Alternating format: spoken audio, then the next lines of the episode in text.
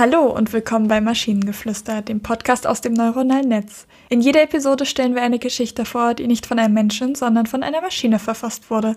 Und damit kommen wir zu unserer heutigen Geschichte über eine Maschine, die Geschichten schreibt, über eine Maschine, die Geschichten schreibt.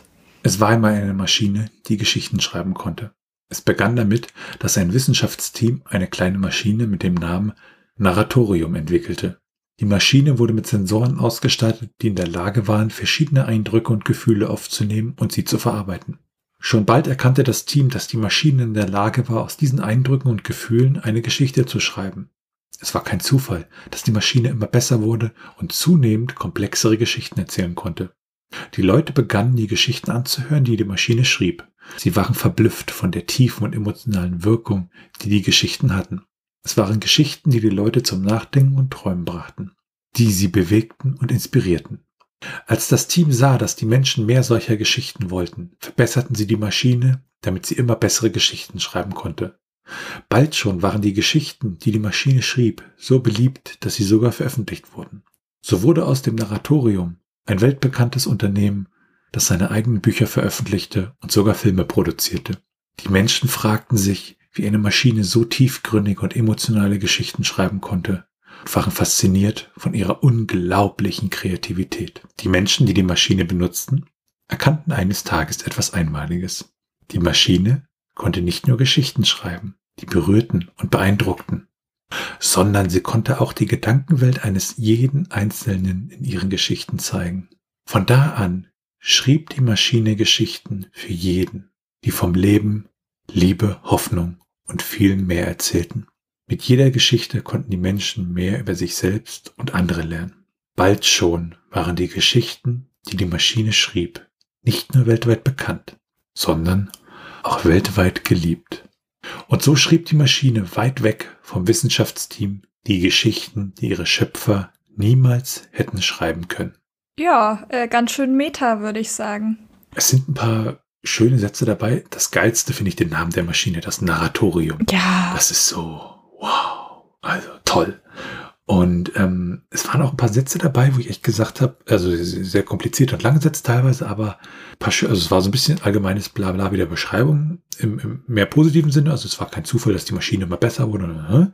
Aber ähm, dann so so so Sachen wie, sondern sie konnte auch die Gedankenwelt eines jeden Einzelnen in ihren Geschichten zeigen. Das war irgendwie spannend. Hm. Und auch der letzte Satz, und so schrieb die Maschine weit weg vom Wissenschaftsteam die Geschichten, die ihre Schöpfer niemals hätte schreiben können. Das ist sehr poetisch wieder an der Stelle, finde ich. Ich finde es halt ein bisschen traurig, weil ich es halt aus der Autorensicht sehe.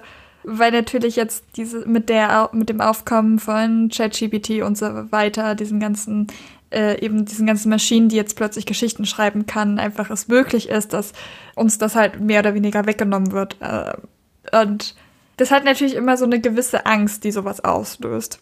Ja gut, auf der anderen Seite ist es ja so, du hast eine Idee für eine Geschichte, ne? Äh, äh, was weiß ich, äh, wie die Zuckerwatte im römischen Imperium erfunden wurde, ne? Und ähm, ja, außer dir kommt ja niemand auf die Idee, beziehungsweise du hast halt eine spezielle Interpretation dieser Idee und ähm, ja, ich sag mal, dann schreibst du halt deine Geschichte, unabhängig davon, ob es dann halt Werkzeuge wie ChatGPT und, und die ganzen äh, äh, ja, Geschichten da gibt, weil es ist ja trotzdem deine Geschichte. Ich sag mal, es wird vielleicht ein bisschen mehr Schund geben dann auf dem Markt, ne, gefühlt. Aber am Ende, ja, das ist halt der Weg, der irgendwie, der sich in unsere Zukunft da so ein bisschen zeigt, ne? Und ich bin halt immer ein großer Freund davon, halt sowas nicht als irgendwie, ähm, ja, es ist jetzt irgendwie gefährlich und schlimm, sondern am Ende ist es halt irgendwo ein Werkzeug, mit dem wir arbeiten können und mit dem wir vielleicht bestimmte Tätigkeiten automatisieren können und dafür halt äh, viel mehr Kreativität dann vielleicht in den Rest unserer Geschichte stecken können und so. Also ich bin da ja ganz vorsichtig, naja, vorsichtig können wir glaube ich streichen, also mehr optimistisch, was das angeht. Und ähm, ich glaube halt, wenn du kreativ sein möchtest, äh, dann, dann bist du das halt und dann kann es da 100 Maschinen geben, die das Gleiche machen. Sie werden nicht die Geschichte schreiben, die du dir wirklich in deinem Kopf vorstellst und die halt da ist, ne, die du halt zu Papier bringen möchtest.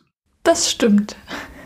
Und wenn ihr Ideen oder Stichwörter habt für eine Geschichte aus der Maschine, zum Beispiel über das, was in einem schwarzen Loch ist, dann schreibt uns eure Ideen per E-Mail an info.tnz.net oder über das Kontaktformular auf der Webseite.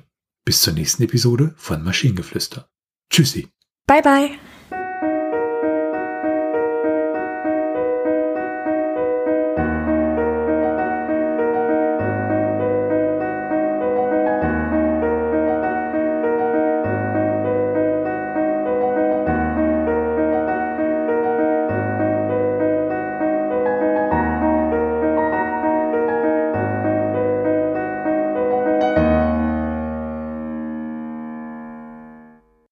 Eine Produktion von Tone Age.